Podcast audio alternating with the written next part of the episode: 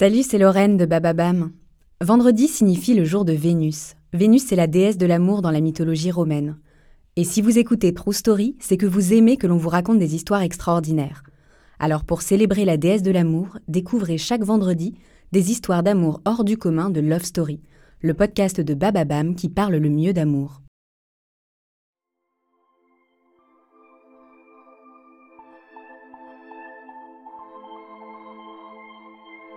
Elle est peut-être la femme la plus célèbre de l'histoire.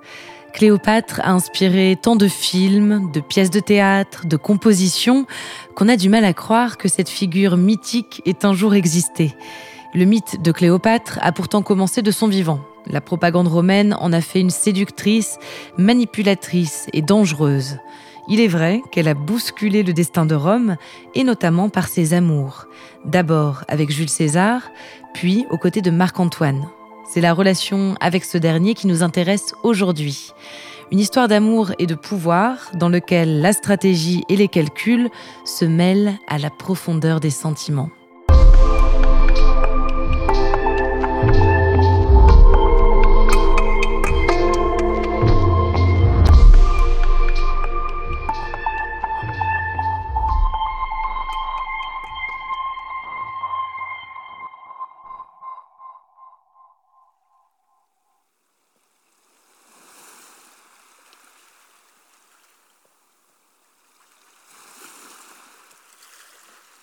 Le coup de foudre a lieu dans le port de Tars, en Turquie.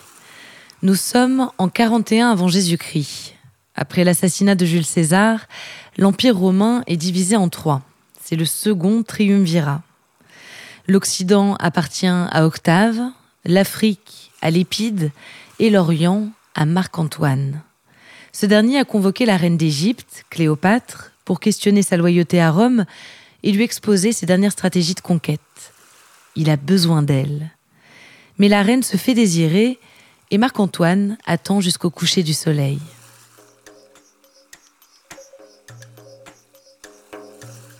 La voilà.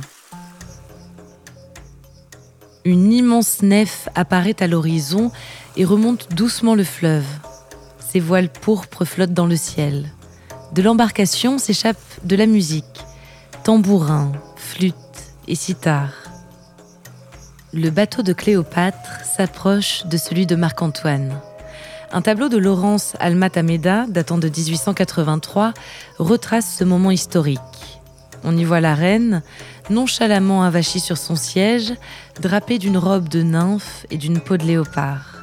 Elle est entourée de ses courtisanes. Marc-Antoine, en second plan, est penché en avant pour apercevoir la reine qu'il dévisage bouche bée. Cléopâtre invite le général à son bord pour un banquet somptueux. C'est le début d'une histoire qui durera dix ans. Ce n'est pas la première romance de Cléopâtre avec un dignitaire romain. Elle a déjà un enfant de Jules César, nommé Césarion. Pendant deux ans, elle a vécu à Rome. Là-bas, elle a importé la mode d'Alexandrie, à la fois raffinée et exotique. Les rumeurs sur la beauté de Cléopâtre ont traversé les âges. Son nez est devenu un véritable mythe. Était-elle si belle? Difficile à dire, puis selon quels critères? Une chose est certaine, Cléopâtre est une femme particulièrement charismatique. Elle exerce sur les hommes un charme magnétique qu'on peut expliquer par bien des facteurs. Son pouvoir, son physique, mais surtout sa grande intelligence. Cléopâtre parle plusieurs langues. Elle est une fine stratège, une érudite. Sa priorité, son peuple et son royaume. Elle est la seule monarque de la dynastie des Lagides à parler l'égyptien. Elle célèbre les dieux traditionnels d'Égypte et met les prêtres à son service. Marc-Antoine, quant à lui, a longtemps été le bras droit de Jules César. Il l'a épaulé dans ses conquêtes, foulé le sol des champs de bataille à ses côtés. César est assassiné en 44 avant Jésus-Christ par des sénateurs romains menés par Brutus.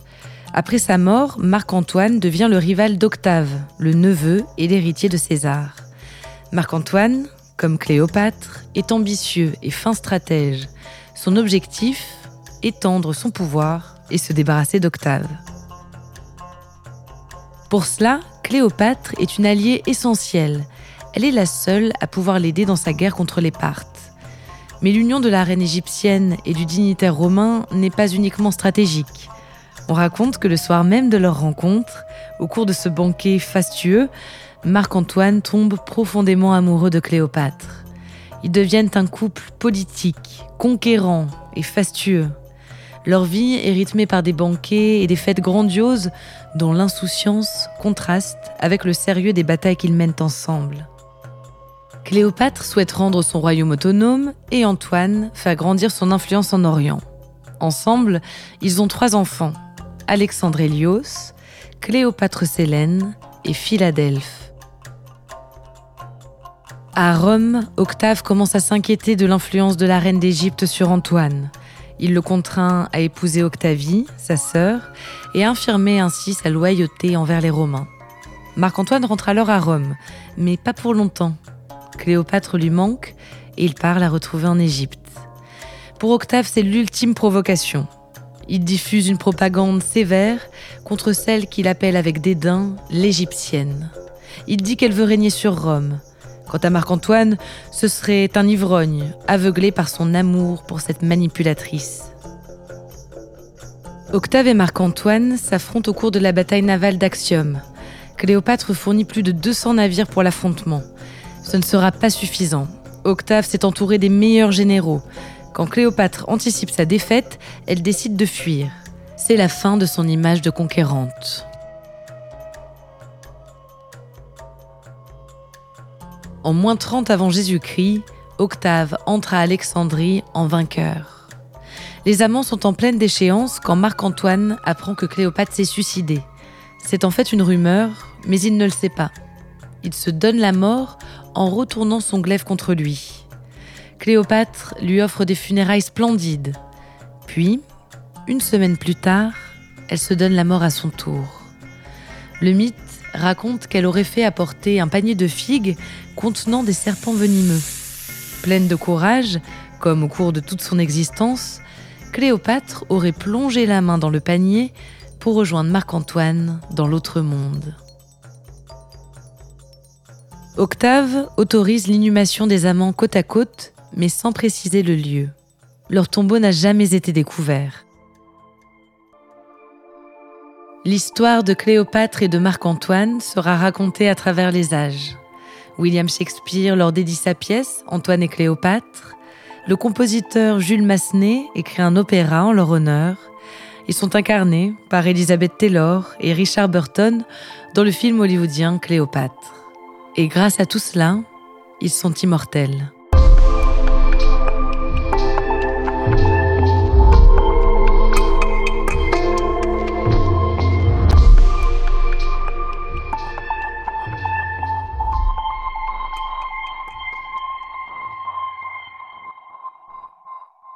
Merci d'avoir écouté cet épisode de Love Story. Si vous aimez ce podcast, je compte sur vous pour le faire savoir avec des étoiles et des commentaires sur votre plateforme d'écoute favorite.